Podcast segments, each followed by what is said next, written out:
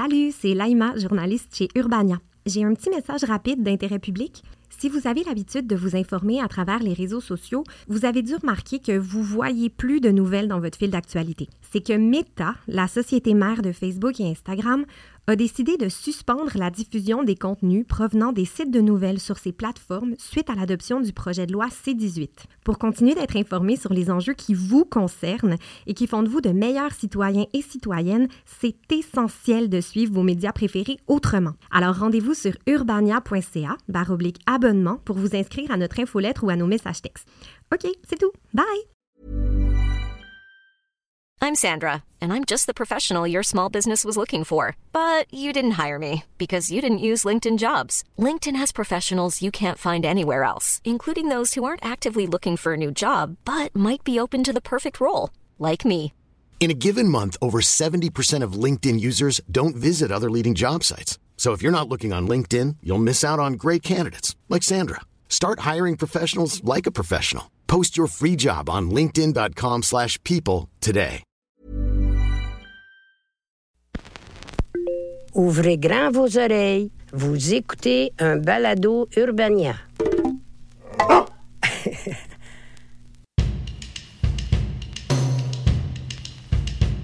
Pour moi, les histoires, c'est ce qui est au cœur de ma vie professionnelle depuis toujours. Tu sais, quand on y pense, raconter des histoires, c'est en quelque sorte le plus vieux métier du monde. Je suis fasciné par les gens qui ont choisi d'en faire un métier. Qu'ils soient journalistes, scénaristes, réalisatrices ou producteurs, les gens qui gravitent autour du storytelling, ben, c'est des magiciens à mes yeux. Moi, dans la vie, j'aime poser des questions pour faire parler le monde. Mais j'aime surtout me faire raconter des expériences de vie qui sortent de l'ordinaire, par des gens qui font des choses que je rêve de faire ou que j'oserais jamais faire. Fait comme tout le monde, j'ai décidé de faire un podcast. Mais en fait, c'est un prétexte pour inviter des gens avec qui j'ai envie d'échanger, puis pour découvrir ce qui les anime puis les incite à faire ce qu'ils font avec passion. Je m'appelle Philippe Lamar, je suis le fondateur d'Urbania, puis vous écoutez Entre la fin puis le début.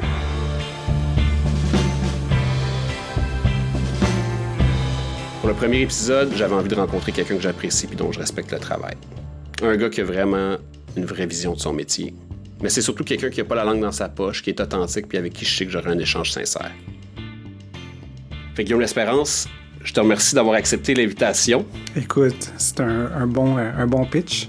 Tu sais, je brise la glace de ce podcast-là avec toi parce que, parce que je me suis dit que ce sera pas plate, mais si cette série ne compte qu'un seul épisode, ben ce sera de ta faute.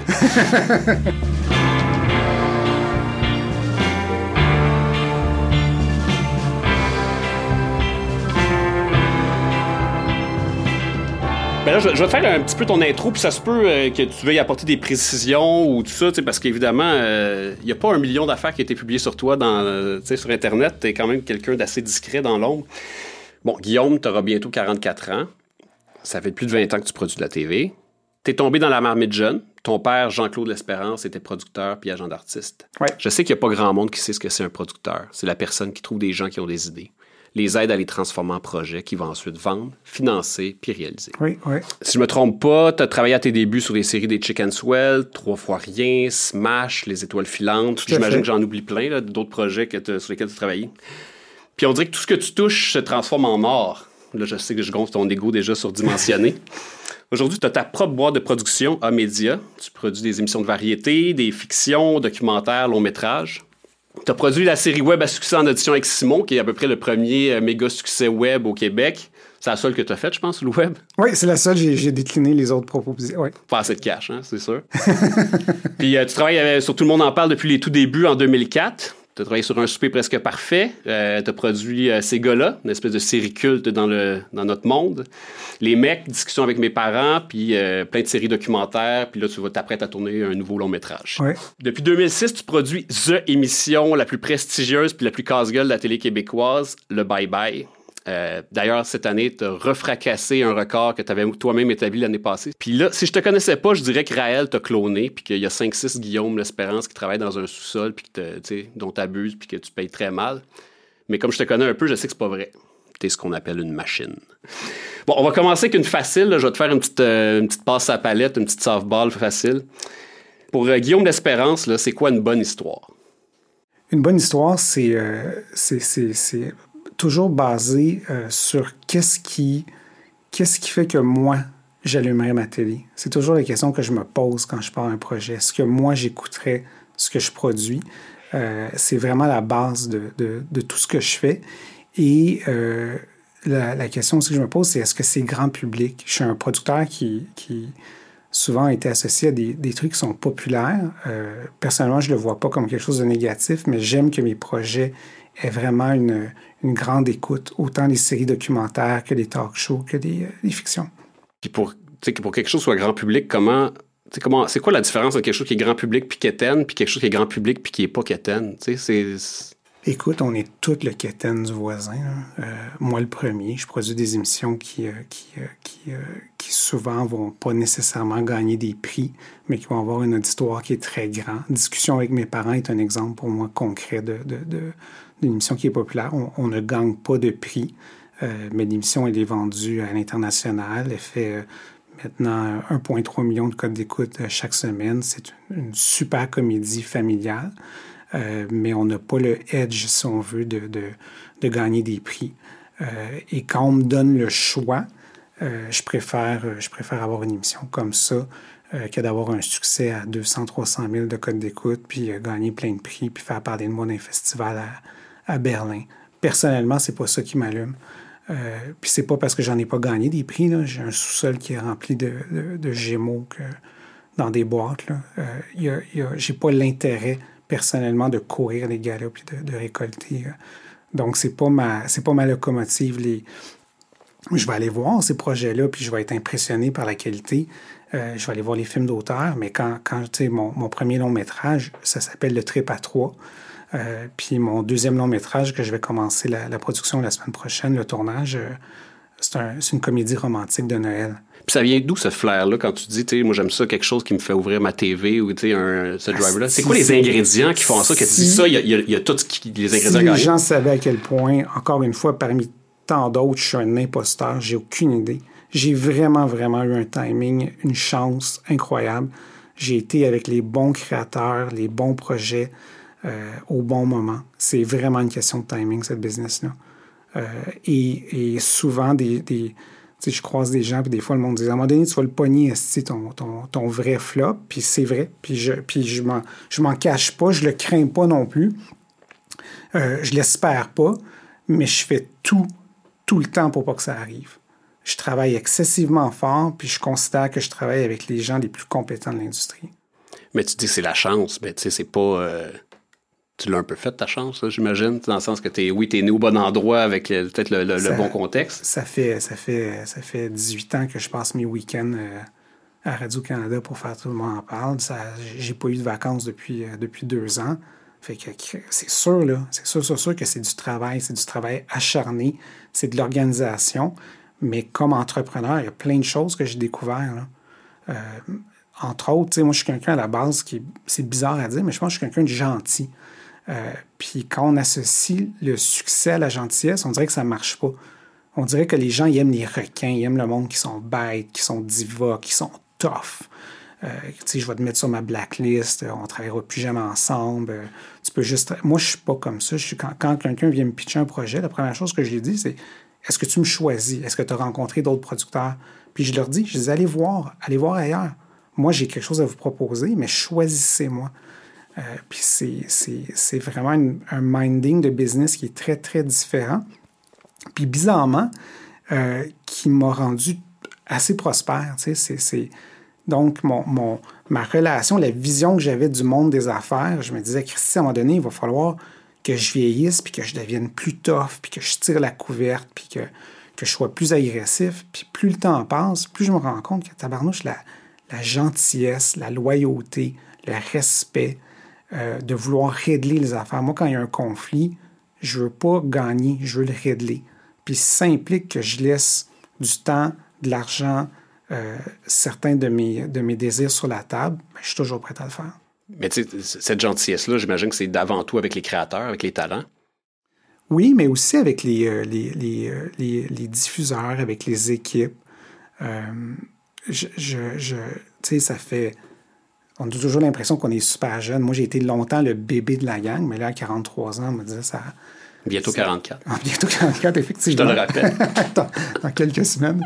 Mais euh, je me rends compte euh, que c'est même pas par opportunisme, mais il y a des gens qui, qui étaient stagiaires sur mes productions qui sont maintenant rendus propriétaires de grosses boîtes de production, qui sont rendus chez les diffuseurs et euh, que peu importe le poste qu'ils occupaient, je les ai toujours traités de la même façon, avec respect, avec. euh, Alors, quand ces gens-là se ramassent dans des positions d'autorité ou dans une position où ils peuvent te donner un coup de main, ben, ils ont la mémoire longue.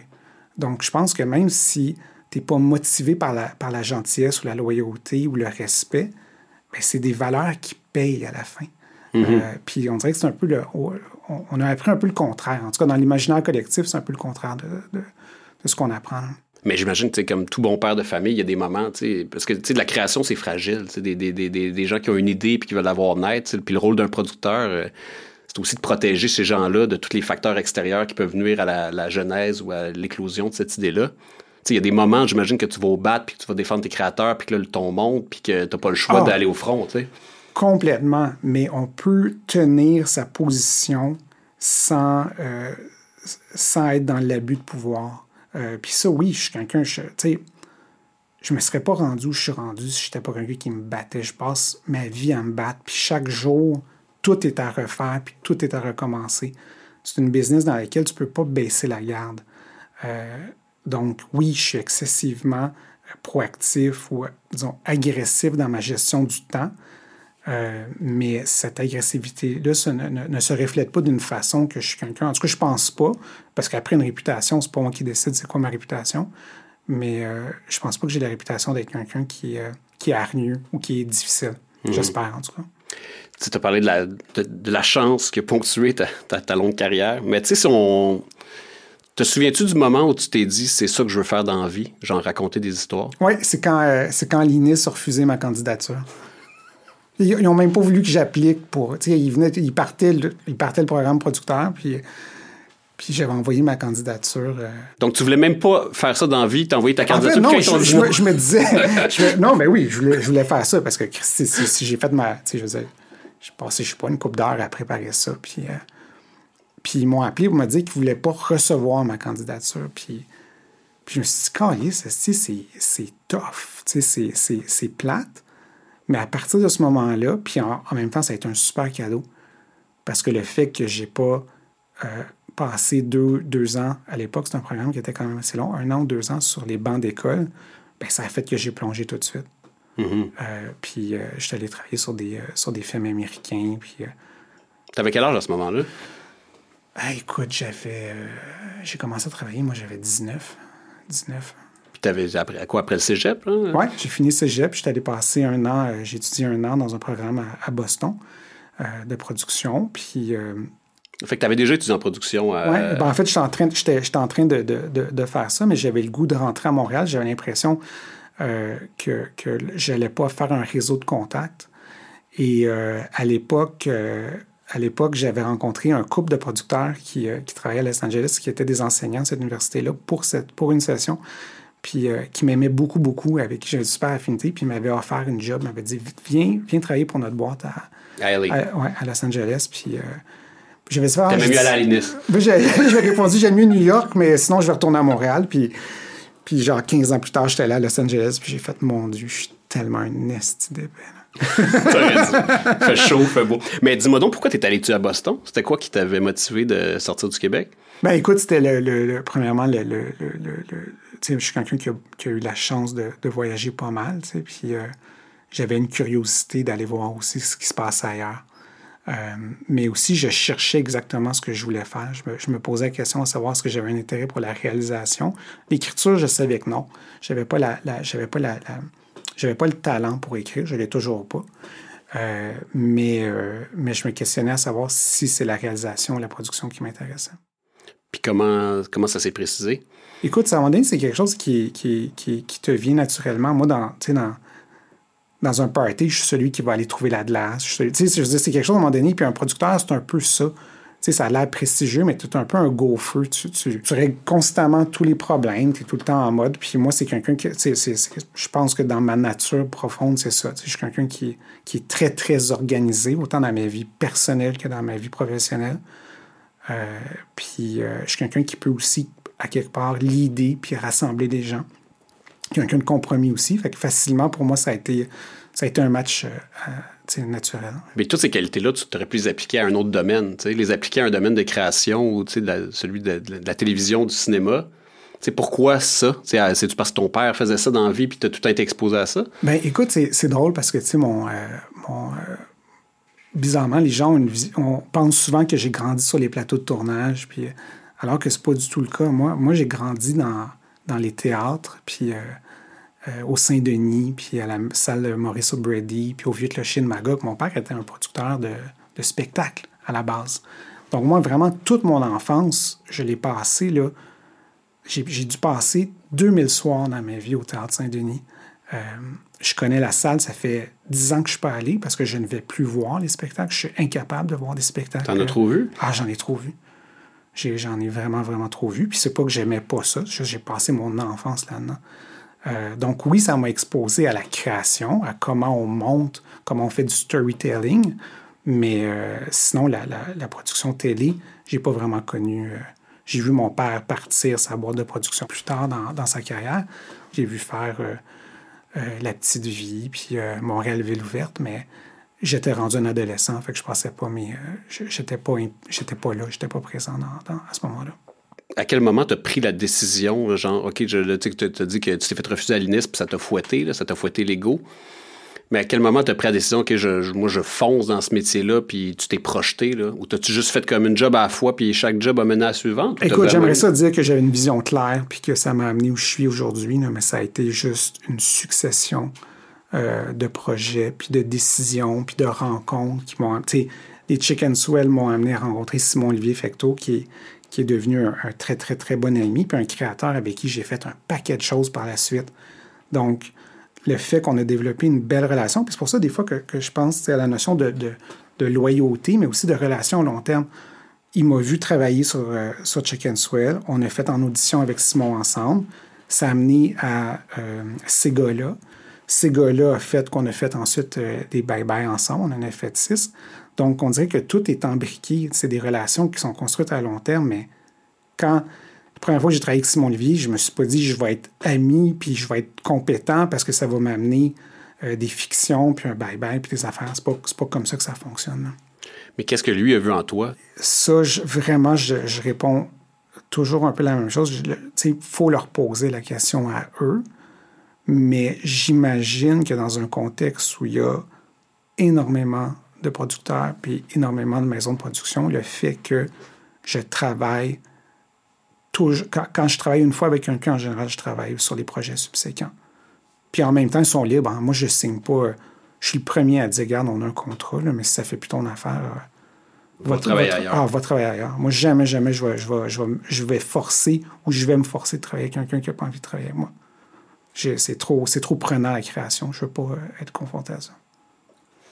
C'est quoi le plus beau compliment que quelqu'un peut te faire à part que tu es fin, puis que tu es compétent, puis que, tu sais, quoi, qu'on te dit, puis que ça, tu dis, OK, ça, ça me fait plaisir de l'entendre? Je pense la loyauté. Euh, je suis quelqu'un qui défend mes équipes. Je suis, quelqu'un qui est très. Euh, je crois à la famille. Euh, Guy, Guy Lepage, quand, quand, il a commencé, quand on lui a offert, tout le monde en parle, il me l'a offert dès le départ. Il m'a dit Guillaume, je veux que ça soit toi mon producteur. T'avais quel âge à cette époque-là? J'avais 24. 24 euh, ans. Puis euh, à ce moment-là, je commençais à faire la fiction. Puis j'ai dit à Guy, j'ai dit, ah, j'ai dit, moi, tu sais, des talk shows, Guy, c'est pas dans la vie, nous. ça m'intéresse pas tant, tu sais. Puis il dit oui, mais il dit, dis-moi oui, on va aller, on va aller voir Ardisson. Puis ça, cette partie-là, ça m'intéressait vraiment. Là, oui, Ardisson, l'animateur de Tout le monde en parle en France. Oui, oui. Puis 18 euh, ans plus tard, je suis encore là. Puis, puis Guy a été excessivement loyal envers moi. Puis moi, en échange, j'ai dit que je serais là jusqu'à la dernière journée jusqu'au jour où il va vouloir arrêter ou jusqu'au jour où lui ne voudra plus de moi. Euh, mais sinon, euh, c'est pour. Euh, Vous avez ce pacte-là ensemble. Moi, je l'ai envers lui parce qu'il m'a offert, il m'a offert la job.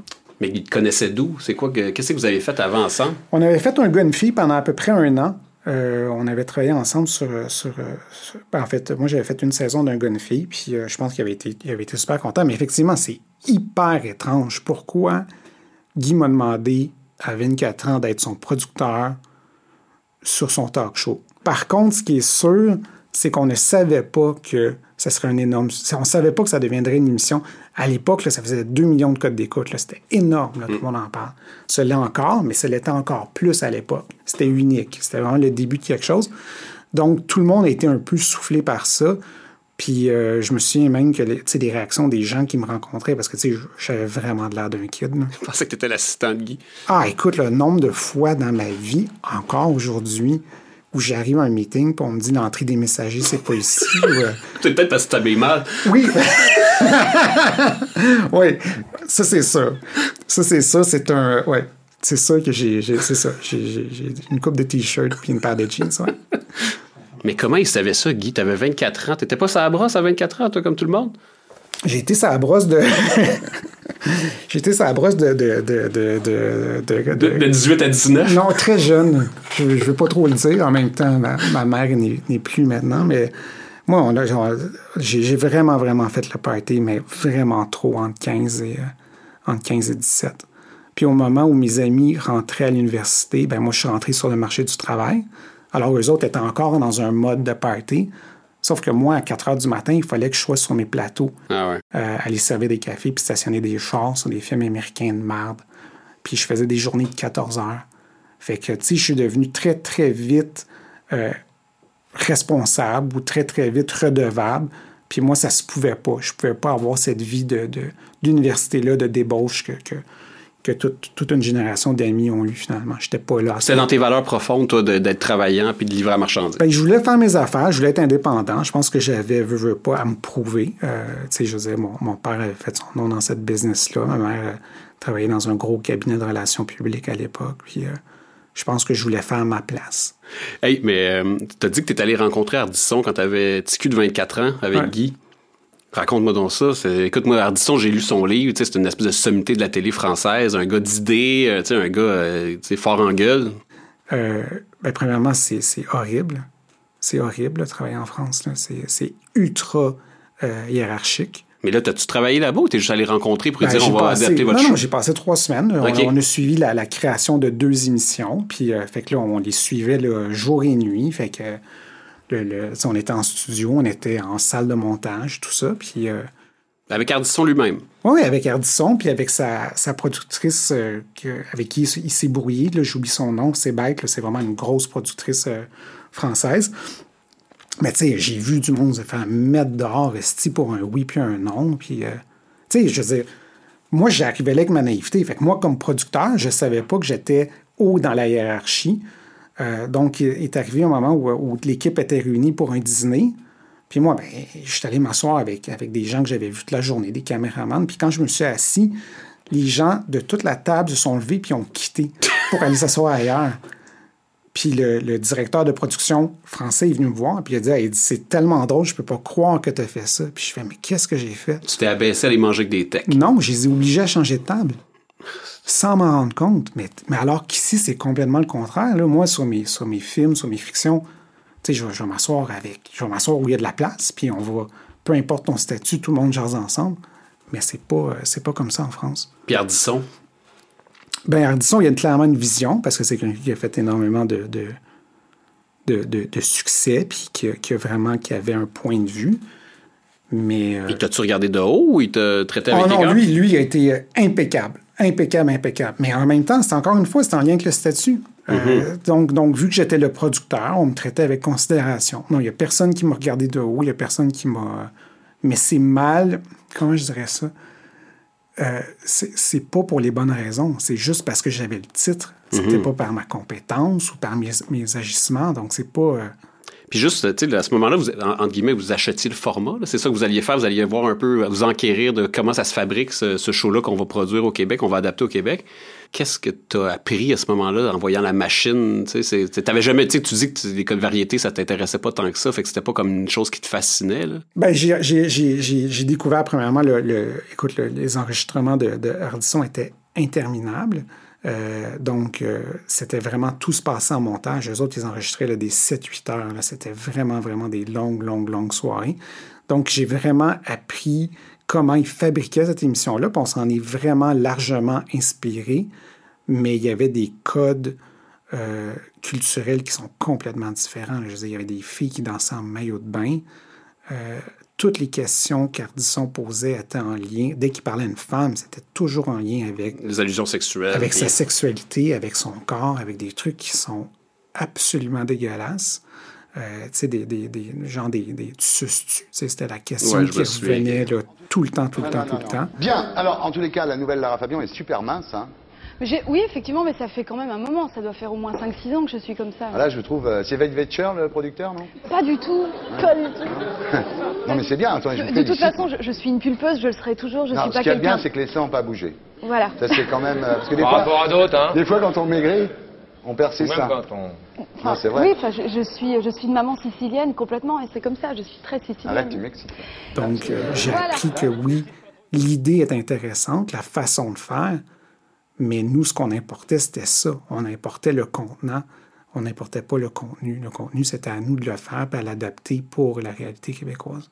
Puis quand tu as vu ça shooter en France, ça sautait-tu aux yeux que ça serait un succès au Québec? ou Absolument pas. Tu t'es dit, on va l'essayer puis on verra où ça nous mène? Moi, je moi, j'étais juste content d'être à Paris, puis d'aller euh, d'aller souper à Paris, puis de, de rencontrer des grosses vedettes françaises, puis de, de, de me promener en coulisses. Honnêtement, j'avais aucune idée que j'avais aucune, aucune, aucune idée de, de, de, de- de- qu'est-ce que, qu'est-ce que l'histoire allait nous amener, puis comme quoi, parce que il faut le dire, tout le monde en parle, peu importe quand et comment ça va finir, ça va avoir fait une partie de l'histoire de la télévision québécoise. Mhm. Il n'y a personne qui peut enlever euh, ce qui a été fait. Là. Tu sais, tu l'as dit tantôt, ça, ça fait quoi, 18 ans que ça roule, tout le monde parle? 18 ans, oui. Fait que ça, ça t'hypothèque tes week-ends depuis 18 ans? Oui, ça, c'est la partie, euh, c'est la partie qui est, euh, qui est, qui est plate de Ouais. l'équation. Mais pourquoi tu le fais encore? Tu sais, qu'est-ce qui. Y a-tu encore un plaisir? J'imagine qu'il y a un plaisir, tu le ferais plus, là, si Ah c'était oui. épouvantable. Euh, non, non, il y, a, il y a définitivement un plaisir parce que c'est de l'actualité. Fait que c'est tout le temps, on est tout le temps en mouvement. Il y a tout le temps des nouvelles histoires, il y a tout le temps une nouvelle angle. Puis nous, on a évolué aussi. Je regarde des fois les émissions qu'on faisait les premières années, puis je suis pas confortable avec le contenu. là. Pourquoi? Parce qu'on disait des choses, de la manière qu'on traitait l'actualité. Tu sais, je veux dire, on a, on a tous évolué comme société. Ah, c'est un miroir de la société, tout le monde en parle d'une certaine façon. Complètement. Puis même les bye-bye, ça fait seulement six ans que j'en fais, mais je regarde des gags qu'on a fait il y a six ans, puis, puis c'est pas de la censure, c'est juste des sensibilités ou comment on traite ou comment, ou, ou comment on fait les choses. Euh, on évolue. Ça, c'est super important. Justement, tu sais, tantôt, tu disais, moi, je suis un gars de grand public, puis c'est pas, euh, tu sais, t'en fais une fierté de tout ça. Mais comment tu conjugues, genre, être grand public, puis pas être mièvre, ou pas être, être chicken, puis, avoir du guts en même temps? Comment tu, tu jumelles ces deux choses-là? Ben, en fait, pour ce qui est de tout le monde en parle, le grand, grand défi, c'est de trouver l'équilibre. Si c'était juste de moi, euh, le ton serait souvent beaucoup plus agressif, mais le public ne serait pas au rendez-vous. Parce que la limite, à la limite, euh, dès- qu'on dès qu'on est dans une discussion qui est plus corsée, dès qu'on brasse un peu quelqu'un, c'est fou au Québec à quel point on pense qu'on veut de la télé qui brasse, puis dès qu'on en fait, c'est l'avalanche de plaintes, tout ça. Fait que je navigue là-dedans, mais je pense que de temps en temps, il faut dépasser la limite pour se faire ramener à l'ordre. Euh, je dirais qu'on est dans une époque où les plaintes euh, sont plus nombreuses et qu'en général, tous les diffuseurs, euh, tous, les, tous- les médias sont beaucoup plus sensibles. Ça prend pas beaucoup de choses pour monter une histoire en épingle. Euh, on a le scandale facile, mettons. Puis ça, c'est du côté tout le monde en parle, mais quand tu fais de la fiction, c'est un peu le même enjeu. Tu vas être grand public, donc tu veux trouver des histoires universelles, mais comment tu comment tu t'assures Ben, qu'il y a quelque chose de. Ces gars-là, pour moi, c'était super intéressant parce que moi, j'ai grandi au. euh, je suis un des rares là, qui vient de Montréal, Montréal. J'ai grandi au centre-ville. J'ai vraiment passé mon. ben, en fait, je suis né à Notre-Dame, puis j'ai passé mon enfance euh, dans le quartier portugais. Puis quand ces gars-là est arrivé, c'était la première fois que je lisais un projet. Puis je me disais, ça, c'est le Montréal que moi, j'ai connu. Parce que moi, dans ma classe, il n'y en avait pas de Québécois blancs francophones. Hmm. Il y en avait un. Ben, j'ai eu le même feeling quand j'ai vu ces gars-là sortir, je t'avoue que j'ai eu Puis- exactement cette réaction. C'était bilingue. On laissait parler des gens en anglais. Puis on avait vraiment, tu sais, Sugar Sammy était la co-vedette. Il y avait deux vedettes, Simon puis lui. Puis on avait vraiment un point de vue sur un monde que moi je connaissais, mais qu'on n'avait jamais vu à l'écran. Et ça a, eu, ça a eu énormément de répercussions négatives. Les gens n'étaient pas contents. Ah, les oui. gens, ah non, ben non, il fallait pas mettre de l'anglais, c'est quoi ça? Ah oui, l'anglais. là. Ah non, ça a été, euh, écoute, on a reçu des plaintes, des plaintes, des plaintes. Mais ce que j'aimais aussi, c'est que Sugar Sammy se moquait de Simon parce que c'était un petit Québécois blanc. C'est un pain blanc, Puis, là. puis Ouais. l'inverse était drôle aussi parce que Simon se moquait de Sugar Sammy parce que justement avec ses, ses traditions puis tout ça. Excusez-moi, monsieur. 50 sous pour faire un téléphone à CAA. Yeah, man, nice. Tu sais, c'est quoi le problème avec toi, man? T'as l'air trop propre. T'as l'air d'un rich kid. Il faut te salir un petit peu. Toi, pour être salir? Quoi? On part de trop loin, man. Faut que t'aies l'air d'en avoir besoin. Faut que t'aies l'air d'un itinérant. Dude, t'es ethnique. T'as une face de besoin. Ok, Je vois pas des ethnies qui étaient dans la rue, OK? C'est pourquoi? Parce que nos parents nous laissent pas. Et vous autres, les Blancs, on dirait que vous êtes faites pour la rue. C'est bizarre, hein? Parce que je me souviens pas que UNICEF ait ramassé de l'argent pour des Blancs. Bientôt. Écoute, on me parle encore beaucoup de ces gars-là. Hmm. Je réalise que des gens qui n'écoutaient pas la télé québécoise euh, ont, ont écouté ces saisons-là parce que justement, ça parlait de leur réalité euh, qui était différente, un, un background ethnique différent. Euh, Puis ça, pour moi, ça reste une super belle fierté, ce projet-là. Vraiment, vraiment. Comment c'est né? Euh, c'est né, écoute, le mérite revient vraiment à Simon puis euh, Sam. C'est né que euh, les deux gars, je pense, étaient en peine d'amour, je sais pas trop quoi, puis ont commencé à niaiser ensemble, puis ils ont, ils ils commencé à dire on devrait écrire le projet.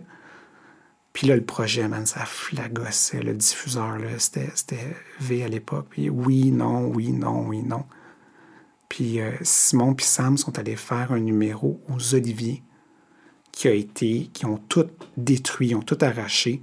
Puis euh, le soir au party, le diffuseur est venu voir en disant on veut le projet, il faut que ça parte. Puis comment t'as influencé la genèse de ce projet-là? Tu Ils t'ont amené des, des- des scénarios, une? Ben écoute, ils m'ont amené, ils m'ont amené le, le- le- ils m'ont amené le, le- tu sais, les, les premiers scénarios. Puis euh, moi, j'avais une vision très très claire. Je, tu je, je, je, je savais que ce projet-là pouvait euh, et pouvait être un énorme succès. Ça, je le sentais. Ça, ça a vraiment été quelque chose dès le départ. là, J'étais persuadé de ça.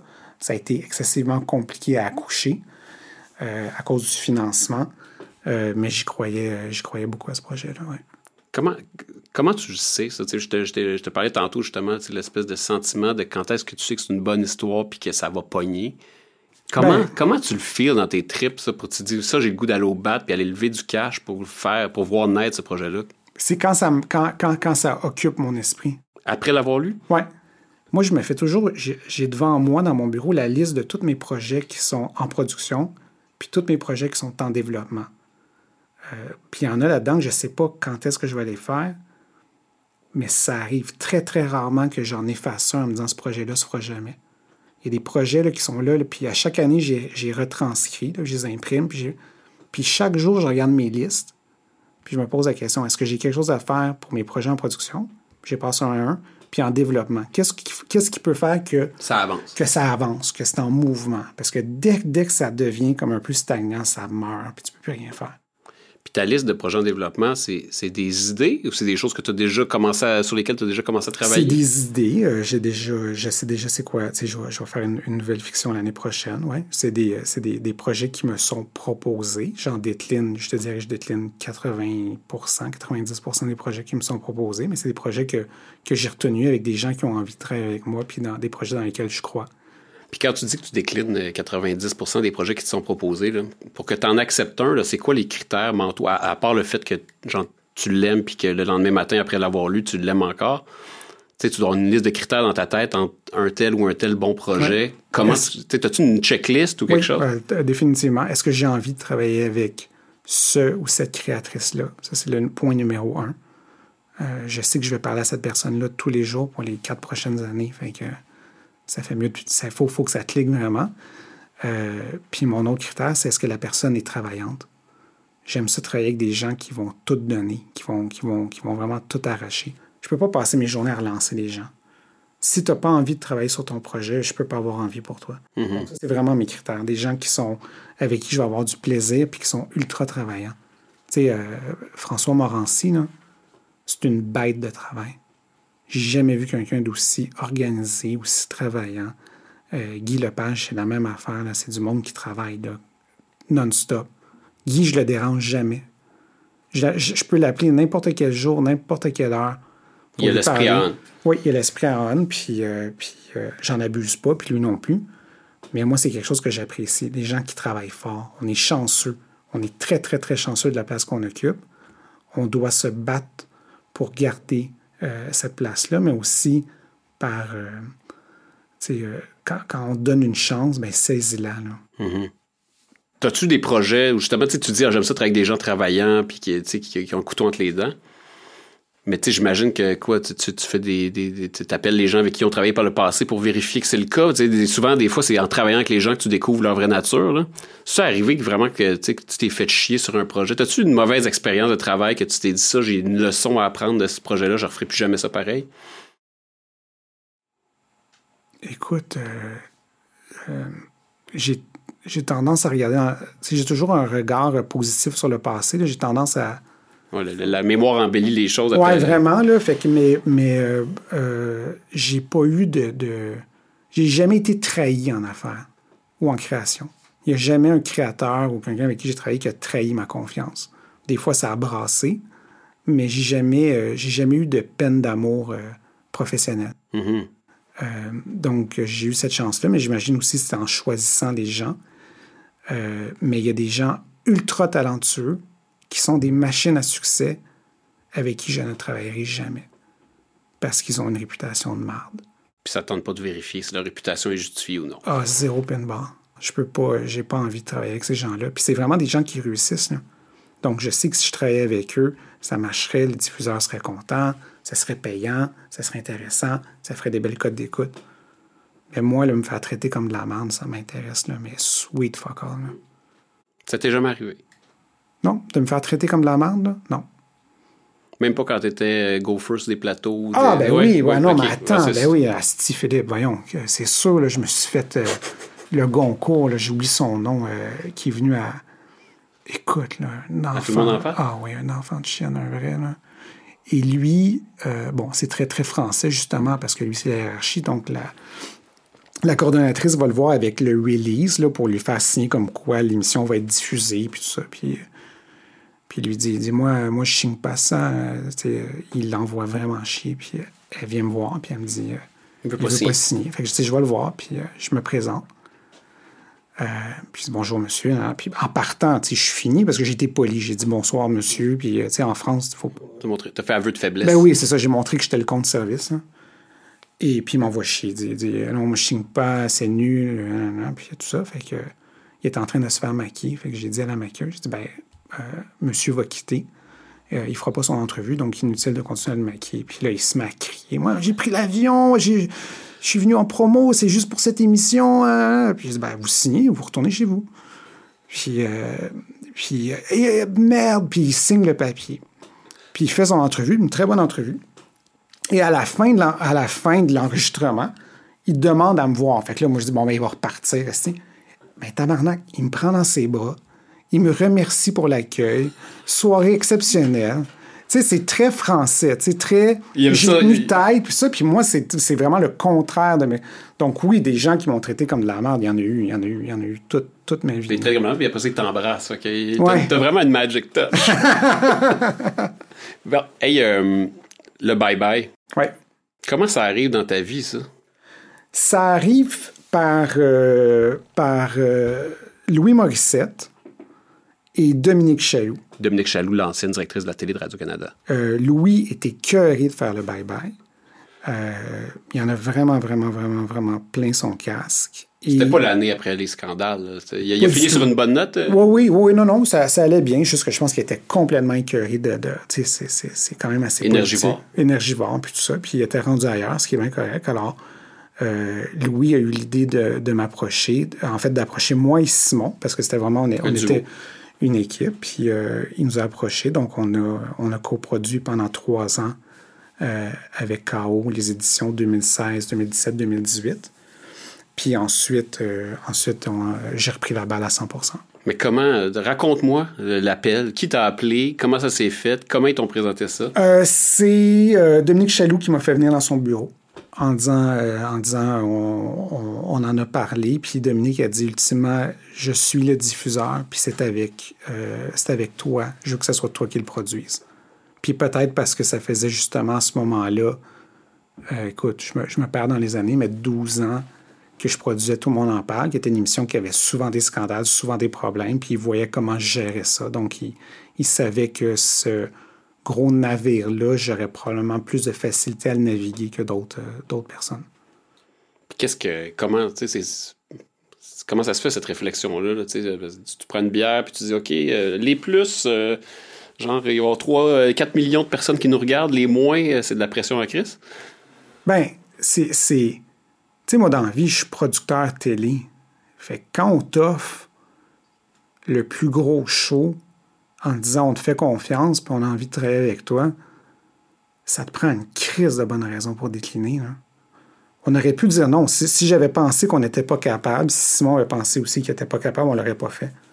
On avait la prétention, je dis bien la prétention parce que les premières oh, les, trois premières années, on a fait des, des, des, erreurs. Des, c'était, pas tout le temps, c'était pas nécessairement à la hauteur. Maintenant, avec le recul, on n'avait pas l'expérience, on n'avait pas le, background pour.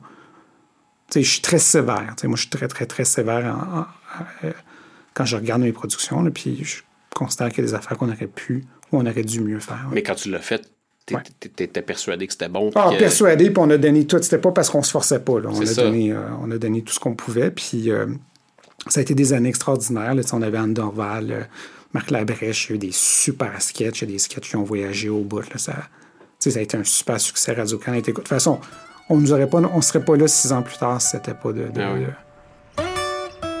Si le Parti libéral ne cesse pas ses faux pas, je vais faire une crise oulala. OK, coupé. Coupé, on arrête ça. Qu'est-ce qui se passe? On peut-tu arrêter le vent? Ben, je pense qu'on fera pas d'Espacito. Mais voyons, c'est passé la toune de 2017. Ben oui. On dirait que ça fait trop bye-bye. Le monde s'en attend, comme Philippe. Je me fais souvent une image mentale quand, quand je fais un projet de création. C'est beaucoup genre une espèce de courbe. euh, tu sais, je me dessine une, courbe dans ma tête. C'est un projet de création. Tu sais, au début, il y a l'espèce d'extase. Le projet est parfait dans ta tête. puis il n'est pas fait. tu sais. Il Ouais. n'est pas financé, pas fait. Il est parfait. Après ça, tu, sais, tu, tu- tu le vends, là, tu te lèves le financement, puis là, tu es comme confronté à la réalité des moyens que tu vas avoir. Fait que tu as un petit, une petite descente, puis après ça, tu, tu tra- travailles avec les créateurs, puis là, ça remonte. Mais c'est quoi la courbe d'un bye-bye? Ça commence quand de l'année? Puis raconte-moi jusqu'à la livraison du, du Ça du commence. euh, tu- on- à partir du moment où souvent il faut répondre au mois de mars, là, début mars, il faut dire si, euh, si on nous l'offre. Parce que tu sais, c'est pas automatique. Il n'y a pas de clause qui dit qu'on nous l'offre à chaque année. Donc, si Radio-Can nous l'offre, on doit nous répondre euh, autour du 1er mars. Et euh, là, ensuite, ce que tu fais rapidement, c'est que tu mets en place l'équipe d'auteurs parce que tu veux réserver tes meilleurs auteurs puis tes têtes d'affiche. Donc, pour moi, c'est euh, deux, trois semaines de travail. Ensuite, on ne fait rien, rien, rien jusqu'au mois d'août. Mois d'août, c'est les premières rencontres d'écriture. Vous notez même pas des idées. Il n'y a pas un board quelque part. Tout où- ce qui se passe avant la- la- le, le 30 août, c'est de la bouette. Dans le monde où, parce que tu oublies, c'est plus fresh. À, à moins que ça soit vraiment majeur, il y a rarement quelque chose qui se passe avant le 30 août qui se ramasse dans le bye-bye. Vraiment rarement. Fait que tu notes pas. Puis les idées évidentes, anyway, tu vas les avoir début septembre Tu vas t'en souvenir. en rétroaction, fait que tu notes pas. Puis là, tu tu t'écris de, de août, septembre, octobre, tu tournes novembre, décembre, puis tu es en montage tout le mois de décembre. Puis parle-moi de la courbe émotive. Au début, là, quand vous vous êtes vous asseyez en nous, là. J'ai, j'ai, j'ai, j'ai, j'ai pas eu de. Tu sais, dans, dans ma vie, j'ai, tu sais, je suis pas quelqu'un de, de dépressif ou de. Tu sais, de. de j'ai jamais eu de détresse psychologique, là. on peut mettre ça dans, dans ce sens-là, mais ça a été quatre années sur six du bye-bye, ça a été des, des- un vrai cauchemar. Un vrai, vrai, vrai cauchemar. Tout le long? À partir du mois de juin, de Ah, de l'insomnie, tu te réveilles la nuit, tu. tu tu sais, c'est les, les bons rêves, tu sais, les, les rêves de quand tu es au secondaire tu oublié de faire ton devoir de maths. Là. Tu vas à l'école tout nu, là. Ouais, ben là, moi, c'est les rêves, c'est. euh, J'arrive le 29 décembre, puis là, je dis à Simon, ben, hey man, c'est- quoi qu'on a comme. Moi, le matériel, puis il me montre, puis il check ça, man, c'est drôle, esti. Puis je fais, ben voyons, c'est drôle, même le style de merde. On a deux sketchs, c'est épouvantable. On, est fini, puis ça, fait que tu. Moi, j'ai fait de, la vraie, vraie anxiété, puis des vrais cauchemars, puis de la vraie insomnie pendant quatre ans sur six. Simon aussi, à différentes périodes, à différents moments. Euh, c'est une, une production qui, euh,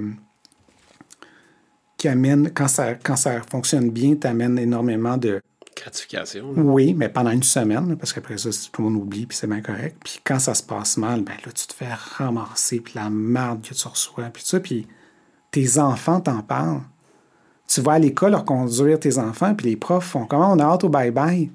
Puis là, toi, tu le sais que tu fais comme ouais, c'est pas comme la meilleure année, parce que là, il se passe pas grand-chose. Tout le monde t'en parle constamment. Tes voisins, ta famille, tes amis, le plombier qui vient chez vous.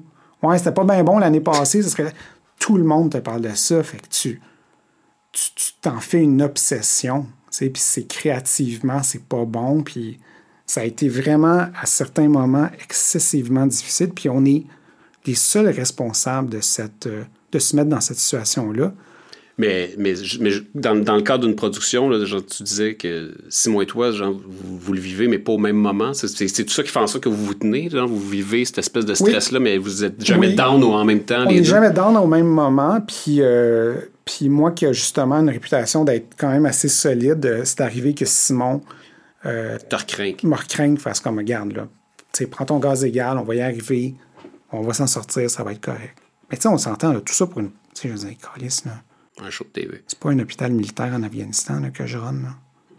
Sauf que tout le monde te parle de ça. Mm. Là, tu lis les articles, tu fais ça. C'est, c'est ça. C'est... Mais pourquoi tu le refais? Ça fait deux ans qu'on a énormément de plaisir à faire. Les, les meilleures éditions 2020-2021, selon moi, là, les deux meilleures éditions qu'on a faites, euh, on a beaucoup appris, mais ça fait deux ans qu'on a vraiment du fun à faire la production. La pression est là, surtout que c'était dans un contexte de pandémie, c'était difficile, mais, euh, mais créativement, beaucoup, beaucoup, beaucoup de plaisir. Puis j'ai retrouvé mon ami, euh, Simon, puis moi, dans, dans c'était négatif parce qu'on était tout le temps dans, dans, l'inquiétude, la peur. Ça. Puis là, depuis les deux dernières années, on a vraiment eu, autant avec les équipes, autant le résultat d'écoute, euh, le, ça a, été, ça a été vraiment super. Vous avez craqué le code, là. Vous avez comme trouvé l'espèce de façon. ça, là. Non, non, Toi, mais dans le sens. Ça, là, comment avoir du plaisir, en tout oui, cas. Oui, parce que t'as pas. Hey, je l'ai pas la recette, là. Puis je l'aurai jamais, là, de comment faire un bon show. Mais là, tu viens, ça fait deux ans que vous scorez, que ouais, ça se passe bien, puis tu as plus de fun. Tu as quand même trouvé un peu plus la recette qu'il y a 5-6 ans. On évite de tomber dans les pièges qu'on se tendait nous-mêmes. C'est quoi ça? C'est de penser vouloir faire différent. Un bye-bye, c'est une émission qui est grand public. Tu parles à tout le monde. Tu parles au, euh, au gars qui est à Val d'Or. Tu parles à la dame qui habite à Sainte-Thérèse. Tu parles à ton voisin. Tu parles à la personne qui habite sur Maplewood à Outremont. Tu parles à tout le monde. Tu parles aux enseignants, aux médecins, aux enfants. Fait que si tu n'es pas capable d'avoir une vision hyper large des sujets sociétals, t'es fait. Si tu veux aller dans quelque chose de, de ah, c'est niché, c'est différent, euh, les gens sont tannés de voir des, parodies de télé ou de politiciens, c'est ça un bye-bye. Fais d'autres choses. Mais tu peux pas arriver et dire, nous, on va faire un bye-bye qui est complètement à l'image de ce qui nous fait rire à nous. Ça va être le plus gros échec ever. Comment tu arrives à justement mettre, entre guillemets, tes goûts de côté puis trouver des espèces de lieux communs qui demeurent drôles puis qui ont, qui, ont une personnalité? Avec une équipe de création. C'est vraiment eux. Le, mérite ne me revient pas à moi. moi. Oui, des fois, moi, j'ai des idées, là, mais tu prends une équipe de création, puis si ça nous fait rire, puis on le teste, puis on, on, essaie de savoir est-ce que les gens ont les références auxquelles on fait. C'est ça qui est difficile dans un bye-bye, Chris, dans les années 2000. Là. Dire, on n'écoute pas toute la petite vie, puis on va pas tout gazer au shell. Puis, ouais, tout est fragmenté. tout est fragmenté. Fait que là, c'est quoi les Qu'est-ce qui. Puis la pandémie nous a amené des lieux communs, nous a amené des expériences communes. On a tous vécu la même style d'affaires. On a tous nettoyé notre épicerie. On a tous fait des estiniaiseries en même temps. Fait que ça, ça nous a bizarrement, la pandémie nous a aidés créativement. Là. Quand est-ce qu'on va voir ton nom sur euh, des films sur Netflix, Disney+, euh, à l'international? Quand est-ce que tu vas sortir du Québec? As-tu cette ambition-là en toi ou tu te dis, ah, OK... Euh... Complètement. Puis c'est mon... Tu sais, comme souvent, les, les gens, ils, ils, pensent que j'ai pas d'échec ou que j'ai pas... Moi, j'aimerais ça. J'aimerais ça, faire des projets. Tu sais, puis je passais... Tu sais, mais on s'en fout, passer proche. Hein. Je suis passé proche d'avoir un gros projet à Toronto. Il n'y a rien que j'aimerais plus que faire un gros projet international mais je n'ai pas accès à ces projets-là, euh, puis j'ai pas trouvé la façon de les faire. Puis c'est un, jusqu'à maintenant, c'est un constat d'échec. Pas parce que je veux sortir de mon marché, mais avoir un gros projet, là, que, qu'on tourne à Montréal, qui est tourné en anglais, puis qu'on, qu'on, vend partout sur la planète, là, un peu à la Narcos ou. Euh, Casser de papel ou des trucs comme des ça. des affaires de même. Je c'est, c'est, c'est sûr que, que, que c'est sûr que j'aimerais ça faire ça un jour. Puis je pense pas que ça va m'arriver. Puis c'est pas par c'est pas par défaitisme, mais je suis tellement occupé à faire mes projets ici, puis je pense pas que ça. Je, je, vois pas comment mon break va arriver si un jour il arrive. Tu, tu, tu, à un moment donné, quand tu auras fait 23 euh, ans, tout le monde en parle, puis 12 bye-bye, tu penses pas à un moment donné que tu vas dire, ben là, si je, je prends deux ans, je m'en vais à LA, puis tu sais, est-ce que tu as refusé des gens qui t'avaient proposé une job à LA? mais tout le monde fait ça à LA. Tout le monde est LA avec un projet. Tu sais, j'adore, moi, je, suis un fan. Les gens en général n'aiment pas Los Angeles, moi, j'adore ça. J'irai vivre là avec ma famille demain matin. Mais l'erreur que les gens font, c'est celle-là, c'est de dire je m'en vais là-bas, puis pendant deux ans, je t'évoque mon projet. faut que tu déménages là-bas quand tu as un projet qui fonctionne. Fait si j'avais un projet que je pouvais adapter là-bas, là, ça serait une bonne porte d'entrée parce que les gens, ils vont reconnaître les gens qui font des choses, pas des gens qui ont des projets. Tout le monde a des projets. T'as n'importe qui, ton barista à Los Angeles, c'est un acteur en devenir ou c'est un auteur, puis tout le monde a un projet génial. Fait que c'est pas comme ça qu'on va se démarquer, c'est en, arrivant avec quelque chose de concret qui va se faire là. Moi, je me vois pas là, à 71 ans à l'académie euh, à Los Angeles en train de pitcher un projet. Ça ne m'intéresse pas. Non, mais j'ai vraiment pas envie de ça. Je l'aime, je l'aime ma business, j'aime ma carrière. Mais la journée que je vais arrêter, je vais arrêter complètement. Qu'est-ce que tu ferais d'autre? Barista avec des projets. ah oui. Écoute, je sais même pas ce que je vais faire dans trois ans ou dans cinq ans. J'ai jamais eu cette vision-là à moyen ou long terme. Ben, je vais te le dire, tu vas faire le bye-bye puis tu vas faire tout le monde. hey, euh, dans, dans, dans 20-30 ans, là, quand, il, quand tu vas être rendu vieux, là, ça va être quoi le leg euh, que Guillaume L'Espérance va. Qu'est-ce que tu aimerais qu'on dise de toi, de ton leg à la télé québécoise? Rien. Rien. J'ai pas, j'ai pas, j'ai pas, j'ai pas envie que, de toute façon, les gens qui étaient incontournables dans les années 70-80, il n'y a plus personne qui sais, nomme-moi un producteur connu des années 80, il n'y en a pas. Puis c'est bien correct, j'aspire pas à ça. Mon fantasme en ce moment, c'est de ne plus aller dans les galas, juste aller dans les parties des galas. J'ai pas envie, moi, de. de, de... Je suis quelqu'un de relativement, puis c'est pour ça que je décline euh, tout le temps les entrevues, c'est que je suis quelqu'un à la base de quand même assez timide puis assez réservé euh, publiquement. C'est-à-dire, dans un party, je suis loud, puis quand je te croise, je suis loud, mais pas. Euh, je suis pas quelqu'un qui, qui, veut faire parler de lui. Moi, j'ai pas envie qu'on m'invite dans les talk shows. Je suis très, très bien dans la place que j'occupe. Fait que dans 20 ans, j'espère que on va m'avoir oublié, puis qu'il va y avoir des nouveaux producteurs et productrices qui vont prendre une, place, puis qui vont perpétuer la tradition euh, de la télévision euh, au Québec. Fait que ton but, ce serait pas de finir président genre du conseil de l'INIS, puis de pouvoir boucler la boucle? Ben, j'en veux même pas. Écoute, en plus, c'est mais, mais mais c'est la preuve, ceci dit, que si ça se passe pas comme vous pensez, puis que vous êtes refusé, ben, j'ai fait ma place dans cette industrie-là.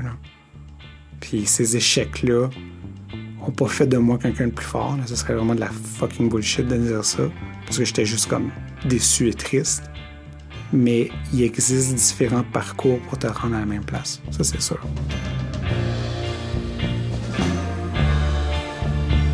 merci Guillaume. Merci à toi.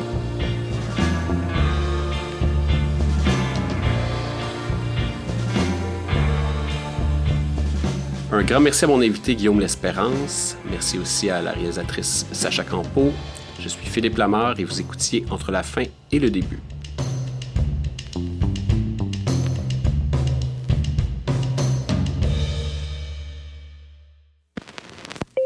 C'était un podcast Urbania.